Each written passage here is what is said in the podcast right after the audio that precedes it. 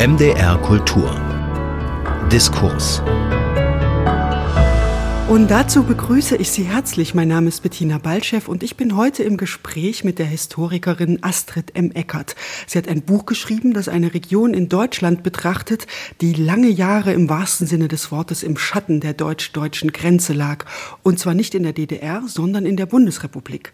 Zonenrandgebiet, Westdeutschland und der eiserne Vorhang heißt das Buch und es wirft einen Blick in Geschichte und Gegenwart einer Gegend, die einmal mitten in Deutschland lag, dann mehrere Jahrzehnte im Osten Osten des Westens war und nun seit über 30 Jahren wieder im Zentrum Deutschlands liegt. Was diese historische Bewegung mit der Region gemacht hat, darüber möchten wir sprechen. Herzlich willkommen, Astrid M. Eckert bei MDR Kultur. Hallo. Ja, Sie wurden 1971 geboren und sind selbst im niedersächsischen Zonenrandgebiet aufgewachsen.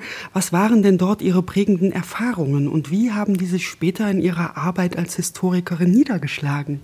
Ich bin in dem kleinen Kurort Bad Bevensen aufgewachsen. Das ist in der Lüneburger Heide an der Bahnstrecke zwischen Hamburg und Hannover. Und der Ort lag in der Tat im Zonenrandgebiet. Äh, die Grenze selbst war aber noch eine halbe Autostunde entfernt. Also wir waren auf keinen Fall in Sicht- oder Hörweite.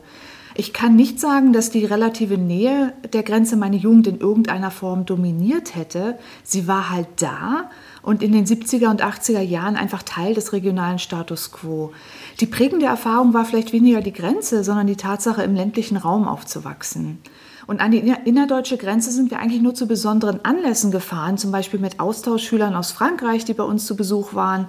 Und an diese Ausflüge habe ich mich dann erinnert, als ich anfing, mich als Historikerin mit der Geschichte der Grenze zu befassen. Und erst da habe ich auch begriffen, dass unser kleiner Ausflug Teil einer schon längst etablierten Routine von Grenzbesuchen war. Das Buch hat wegen dieser eigenen Erfahrung auch ein Kapitel zu der kuriosen Praxis des westlichen Grenztourismus bekommen. Da werden wir nachher noch drauf eingehen. Ja, und mittlerweile leben und arbeiten Sie selbst seit Jahrzehnten in den USA, dort in Atlanta. Und Sie haben tatsächlich dieses Buch auch auf Englisch geschrieben. In den USA ist es 2019 unter dem Titel West Germany and the Iron Curtain Environment, Economy and Culture in the Borderlands erschienen. Wie verändert es denn den Blick auf die deutsche Geschichte, wenn man selbst seinen Lebensmittelpunkt dann in Amerika hat, also sehr weit weg von Deutschland? Ja, ich bin ja seit bei 20 Jahren in den USA und zwar nicht nur als deutsche Historikerin, sondern auch als Deutschland-Historikerin. Also mein Lehrstuhl ist der deutschen Geschichte gewidmet und dieses Forschungsfeld habe ich zu vertreten. Von daher ist es an sich nicht weiter verwunderlich, dass ich ein Buch zur deutschen Geschichte äh, schreiben würde und es gibt im amerikanischen akademischen Betrieb auch ein sehr aktives Feld zur deutschen Geschichte und zu Deutschlandstudien allgemein. Ja, wie verändert sich der Blick aus der Ferne? Ähm, das ist eine schöne Frage, die ich mir eigentlich auch immer wieder stelle. Letztendlich ist man eine Art kultureller Übersetzer, also eine Rolle, die ich besonders in der Arbeit mit amerikanischen Studierenden auch immer stark merke. Ähm, ich kann meinen Studenten deutsche Geschichte äh, nur erfolgreich vermitteln, wenn ich Bezüge zu ihrer eigenen Lebenswelt herstelle und ihnen, ihnen zeige, warum diese Geschichte auch für sie von Interesse sein kann. Und dazu muss man notwendigerweise auch mal vereinfachen und entschlacken. Und für das Buch würde ich sagen, dass der Blick aus der Ferne es mir erleichtert hat, in längeren Linien zu zeichnen und mich nicht im Klein-Klein zu verlieren. Da habe ich mich gefragt, wie denn das Wort Zonenrandgebiet, was ja nun wirklich sehr deutsch ist, welches Wort haben Sie dafür im Englischen gefunden? Oh ja, das war, das war äh, eigentlich unübersetzbar. Also ich habe Zonal Borderlands äh, benutzt und den Begriff dann auch erklärt und bin dann bei dem Ge Begriff geblieben. Aber eigentlich ist das ein sehr sperriges Wort. Obwohl es in Deutschland recht gängig ist und man auch sofort weiß, was gemeint ist. Ja, und gesellschaftliche Transformationen, die wurden ja nach der Wiedervereinigung sehr oft als ostdeutsches Problem verstanden. Es ist eigentlich auch bis heute so geblieben. Aber ich glaube, Ihr Buch ist auch dafür ein Beweis, dass es ein Missverständnis ist, dass es eben nicht nur ein Thema des Ostens ist, diese Veränderung, diese Transformation, oder? Ja, mein Buch geht zeitlich über das wichtige Jahr 1990 hinaus, weil ich wissen wollte, wie der Prozess der Wiedervereinigung aus der Perspektive des westlichen Grenzlandes aussah. Denn durch die räumliche Nähe zur DDR äh, konnte man hier kaum Business as usual abspulen, sondern war unmittelbar am Transformationsprozess der neuen Länder mit beteiligt. Im Verlauf der 90er Jahre äh, verzahnten sich die west- und ostdeutschen äh, Grenzregionen in einem Prozess, den ich als asymmetrische Diffusion äh, bezeichne. Also westliche Unternehmen diffundierten in die östlichen Grenzgebiete, manchmal durch komplette Betriebsverlagerung, äh, manchmal auch nur mit einer Niederlassung. Und gleichzeitig pendelten ostdeutsche Arbeitnehmer in, in das äh, westliche Grenzgebiet, während einige westdeutsche auf die ostdeutsche Seite gezogen sind, weil dort Immobilien oder Grundstücke äh, günstiger zu haben waren. Also so verzahnten sich die Grenzregionen entlang der ehemaligen Demarkationslinie. Also grundsätzlich hat es mich aber auch schon länger interessiert, ähm, dass viele Westdeutsche offenbar der Meinung waren, dass 1990 nur die DDR verschwunden ist. Aber die alte Bundesrepublik, also diese Bonner Republik, ist natürlich auch zu einem Ende gekommen. Und das Bewusstsein dafür war so gut wie gar nicht vorhanden. Das Zonenrandgebiet war natürlich schon rein räumlich in einer anderen äh, Situation. Die Grenzöffnung hatte hier so viele Konsequenzen, dass man sich so eine Attitüde gar nicht leisten konnte. Im ehemaligen Grenzland kann man also das, was ein Historiker äh, den Co-Transformationsprozess genannt hat, das kann man in diesem regionalen Rahmen sehr gut studieren. Also die, die Rückwirkung des Transformationsprozesses in den neuen Ländern auf die alten. Das alles beschreiben Sie in dem Buch. Sie beginnen aber tatsächlich auch mit der Geschichte dieser Region. In der DDR gab es seit 1952 eine fünf Kilometer breite Sicherheitszone. Das nannte man Sperrgebiet zur Staatsgrenze West. Und in Westdeutschland dagegen bildete sich ein 40 Kilometer breites Zonenrandgebiet heraus. Wie ist dieser Begriff denn entstanden? Sie schreiben ja immerhin, dass da 12 Prozent aller Bundesbürger lebten und 20 Prozent der Fläche der Bundesrepublik überhaupt umfasst wurden von diesem Zonenrandgebiet. Ich war auch überrascht, dass das doch so viel ausgemacht hat, so viel Fläche und so viel Menschen. Ja, also der Ausdruck Zonenrandgebiet ist in der Tat zeitgenössisch und stammt aus dem Kalten Krieg der 50er Jahre. Als Zonenrandgebiet wurde ein 40 Kilometer tiefer Streifen bezeichnet, von der Ostsee bis runter zum Bayerischen Wald.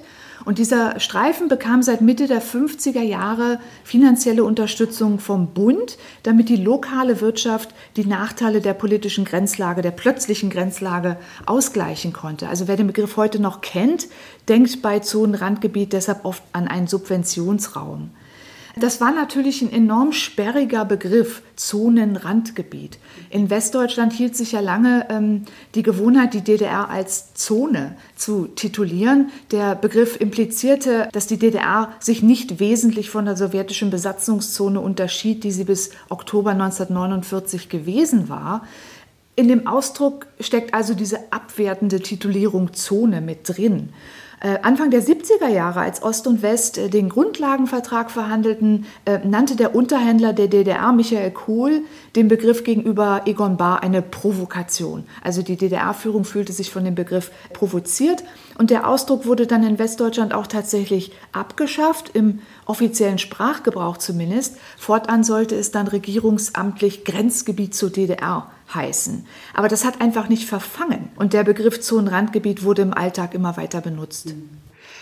Ja, und die Mitte Deutschlands, die wurde mit der Grenzziehung quasi lahmgelegt. Ost-West-Routen wurden gekappt, Unternehmen und Menschen, Sie haben es schon angedeutet, verließen die Region. Es wurde um Zonenrandförderung gerungen, so hieß das dann. Und es gab sogenannte Grenzlandfürsprecher.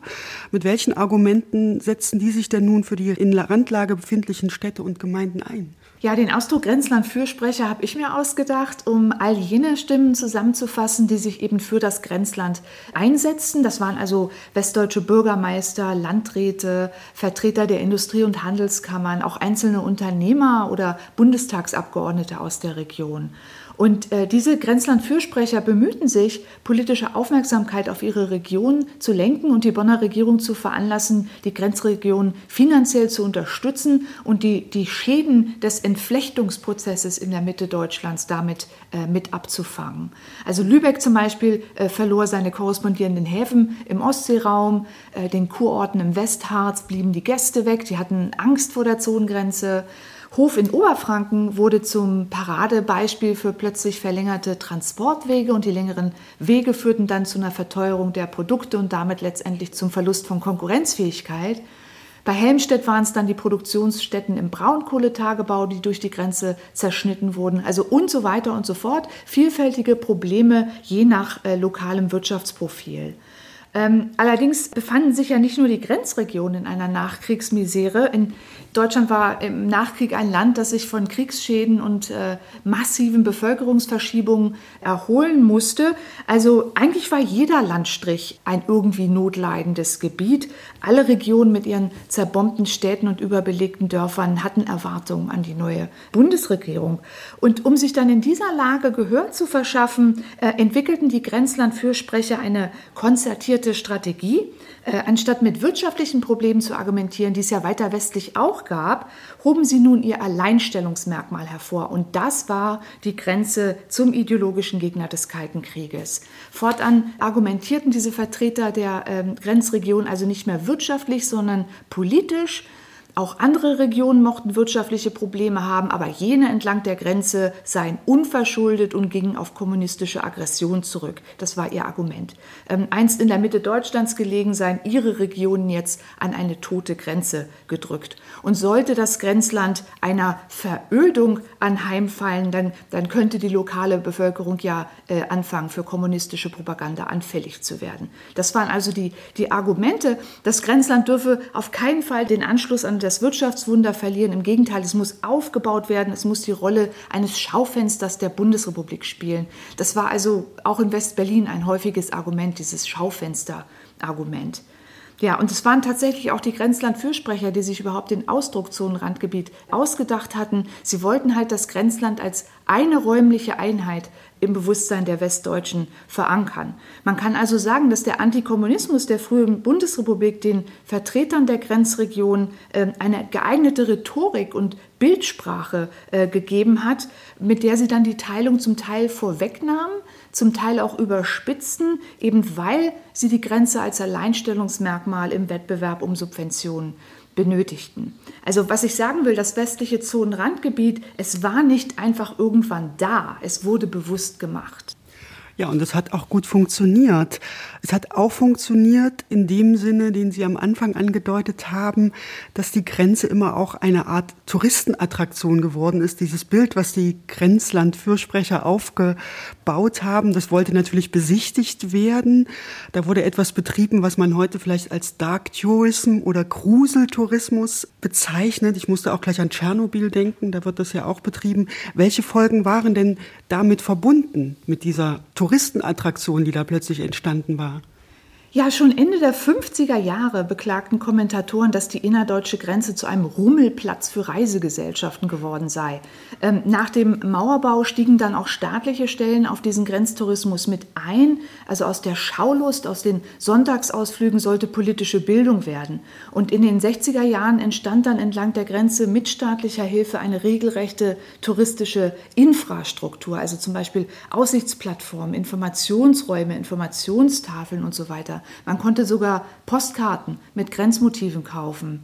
Und die Menschen kamen sicherlich aus verschiedenen Gründen, um die Grenze zu sehen, äh, aus Neugier über einen Ort, der medial in der frühen Bundesrepublik so präsent war. Äh, sie kamen auch mit antikommunistischen äh, Ressentiments oder sie kamen auch wirklich aus Trauer über die Teilung des Landes und aus Solidarität mit den Deutschen auf der anderen Seite. Es ging bei den Grenzausflügen aber vielleicht nicht nur um den Besuch eines gefährlichen oder irgendwie gruseligen Ortes, sondern auch um die Möglichkeit, durch eine lokale Aktivität globale Politik erfahrbar zu machen. Also ich will das Phänomen nicht auf reine Sensationsgier oder deutschlandpolitischen Zynismus reduzieren, sondern habe versucht, diesen Grenztourismus in all seinen Facetten zu erfassen. Das Phänomen ließ sich auch gar nicht so einfach steuern und hatte eine Reihe von unbeabsichtigten äh, Konsequenzen. Auch wenn die äh, Schilder auf der Westseite die Grenztouristen daran erinnerten, dass auch drüben Deutschland sei, so unterstrich doch der Blick auf die Sperranlagen und über die Grenze hinweg eher die wachsende Andersartigkeit der beiden deutschen Staaten. Also so wie die Grenze auf der Westseite zur Schau gestellt wurde, ermutigte sie die Besucher ja geradezu zwischen hüben und drüben zu unterscheiden, was sich dann nur allzu leicht in wir und die anderen übersetzte. Also man kann schon sagen, eine Grenzfahrt führte den Besuchern zwar drastisch die Teilung des Landes vor Augen, aber gerade die Hauptattraktion der Reise, also diese sukzessiv ausgebauten Grenzanlagen, vermittelten irgendwann den Eindruck, sie seien halt für die Ewigkeit gebaut. Und insofern dürfte der Grenztourismus über die Jahre paradoxerweise eher dazu beigetragen haben, die Grenze als Tatsache und als festen Bestandteil der Nachkriegsordnung in den Köpfen der Besucher zu verankern.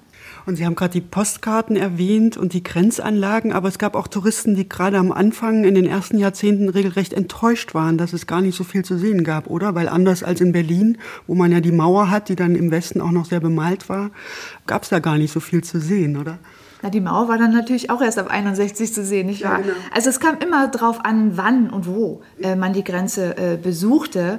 Ähm, was ich hier auch so interessant finde, ist natürlich, dass der Grenztourismus für die DDR-Führung vom Anfang an eine Provokation war, weil die westlichen Besucher ähm, konnten halt sehen, was die DDR-Regierung stets leugnete, nämlich, dass diese Sperranlagen eben nicht gegen angebliche ähm, westliche Faschisten oder Imperialisten gerichtet waren, sondern gegen die eigenen Bürger. Und die, die Besichtigungsinfrastruktur auf westlicher Seite stellte diese Grenzbefestigung der DDR regelrecht zur Schau und machte aus dem Grenzpersonal unfreiwillige Statisten. Und äh, deshalb versuchten die DDR-Verantwortlichen, die, diese westlichen Grenzbesuche zu beeinflussen, aber abstellen konnten sie sie natürlich nicht. Aber beim Ausbau der Grenzsperren äh, nach dem Mauerbau wurden die, äh, die westlichen Grenztouristen quasi mitgedacht. Grenzbesucher auf der anderen Seite sollten ereignislos und langweilig werden, äh, indem man ihnen einfach nichts äh, zu sehen gab. Und die bayerische Grenzpolizei ähm, verstand diese Absicht sehr gut. Wo die Grenze einsehbar ist, hieß es in einem Jahresbericht von 1986, soll sich nichts mehr abspielen. Also das war eine bewusste Strategie, diese Grenzbesuche möglichst langweilig zu machen. Und ein weiterer wichtiger Fokus Ihres Buches liegt auf der Umweltgeschichte der Grenzregion und da konkret auf Umweltverschmutzung.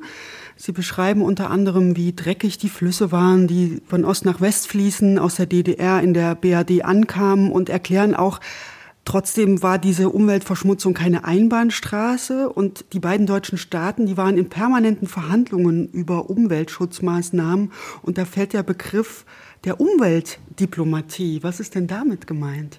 Ja, ungeachtet des eskalierenden Grenzregimes blieb die innerdeutsche Grenze über die Jahre eine ökologische Kontaktzone zwischen Ost und West. Schadstoffe und Müll passierten die Grenze in beide Richtungen. Allerdings war die Bundesrepublik äh, stärker von dieser grenzüberschreitenden Umweltverschmutzung durch die DDR betroffen als äh, umgekehrt. Und die Schadstoffe nahmen besonders in den 80er Jahren rapide zu. Mit dem äh, Niedergang der ostdeutschen Wirtschaft verfiel ja auch die Industrie und Infrastruktur in der DDR und verschärfte bekanntlich äh, die Umweltproblematik. Die Bundesrepublik musste sich also gezwungenermaßen damit auseinandersetzen. Äh, westliche Stellen haben die Schadstoffe gemessen, dokumentiert und beanstandet. Freilich haben westdeutsche Beobachter zu keinem Zeitpunkt verstanden, dass sie hier den Niedergang der DDR dokumentierten. Ja, es gibt keine Belege, dass bundesdeutsche Stellen diese eskalierende Umweltsituation als wachsenden Kontrollverlust und letztlich als Anzeichen der Auflösung der DDR begriffen hätten. Also die Bundesrepublik durch zahlreiche Gewässer äh, mit dem Nachbarn verbunden hatte unfreiwillig Anteil am Zerfallsprozess der DDR. Und diese gegenseitige ökologische Abhängigkeit äh, zwang dann beide deutsche Staaten an den Verhandlungstisch und führte schließlich zum Umweltabkommen von 1987. Der Weg dahin war lang und zäh. Äh, denn die Umweltdiplomatie war ja nur der jüngste Aspekt in den bereits hochkomplexen innerdeutschen Beziehungen. Und äh, gegenseitige Wahrnehmung aus anderen Zusammenhängen belasteten dann auch umgehend dieses neue Themenfeld. Die Westdeutschen zum Beispiel gingen davon aus, die DDR wolle sie mit Umweltverschmutzung erpressen. Und das Politbüro ging davon aus, die Bundesrepublik wolle die DDR für Umweltfrevel international an den Pranger stellen. Also in dieser deutsch-deutschen Umweltdiplomatie war wirklich viel Raum für Missverständnisse und Schuldzuweisungen. Ja, und die Grenzziehung, also die Militarisierung auf dem Gebiet der DDR hat dann auch massiv die Landschaft verändert. Die Flora und die Fauna waren sehr beeinflusst davon. Man liest da zum Beispiel bei Ihnen ganz bestürzt, wie zum Beispiel Wildtiere tatsächlich auch unter der Grenzziehung gelitten haben. Was ist denn da passiert? Ja, also die tödlichen Grenzsperren waren bekanntlich und perverserweise gegen Menschen gerichtet. Aber Doppelzäune und Minenfelder konnten für Wildtiere natürlich ganz genauso zu Hindernissen oder zu tödlichen Fallen werden. Äh, dass die Zäune auch traditionelle Wildwechsel zerschnitten haben, ist jetzt vielleicht nicht das Erste, an das man im Zusammenhang mit dieser Grenze denkt. Aber im Endeffekt wurde der Genpool von Hirschen und Rehen durch die innerdeutsche Grenze praktisch geteilt. Und diese Tiere liefen natürlich auch in die Minenfelder, wo sie elendig verendeten. Sie haben gerade 1987 erwähnt, das äh, Umweltabkommen zwischen der DDR und der BRD. Da hat wahrscheinlich niemand dran geglaubt, dass 1989 dann tatsächlich nicht nur die Mauer in Berlin gefallen ist, sondern man begann natürlich auch nach der Öffnung die Grenzanlagen an der innerdeutschen Grenze abzubauen. Es bestand dann die Hoffnung, für das Zonenrandgebiet das einstige, dass nun der Wohlstand zurückkehrt, dass die Natur auch wieder zu sich kommt und aus dem einzigen Todesstreifen sollte eine Lebenslinie werden, so nannte man das. Inwieweit ist denn dieses Projekt geglückt, glauben Sie? Und wie geht man nun mit den Narben der Teilung um? Ja, die Natur war ja kurioserweise eben wegen der Grenze wieder zu sich gekommen. Das DDR-Grenzregime prägte die Landschaften entlang der innerdeutschen Grenze. Es hat, hatte sozusagen einen ökologischen Fußabdruck. Die erzwungene Abgeschiedenheit, die Tatsache, dass hier nicht gedüngt und nicht gebaut wurde, hat einigen Biotopen gut getan und sich auch für Tierarten positiv ausgewirkt, die andernorts selten geworden waren oder gar verschwunden waren in der westdeutschen Kulturlandschaft. Und für diese grenzgeprägten Naturräume war die plötzliche Öffnung der Grenze äh, ein Gefahrenmoment. Überall entstanden neue Grenzübergänge und Leute wollten zu Recht die bislang unerreichbaren Orte im Sperrgebiet und im Schutzstreifen erkunden. Und dabei liefen die Ausflüger vielerorts durch eine nahezu heile Tier- und Pflanzenwelt. Und dazu kamen bald dann natürlich die Rufe nach neuen Straßen, äh, Immobilienspekulanten wurden aktiv, Hotels sollten her und so weiter. Und in dieser Situation wurden Naturschützer aktiv und versuchten, diese grenzgeprägten Naturräume zu erhalten.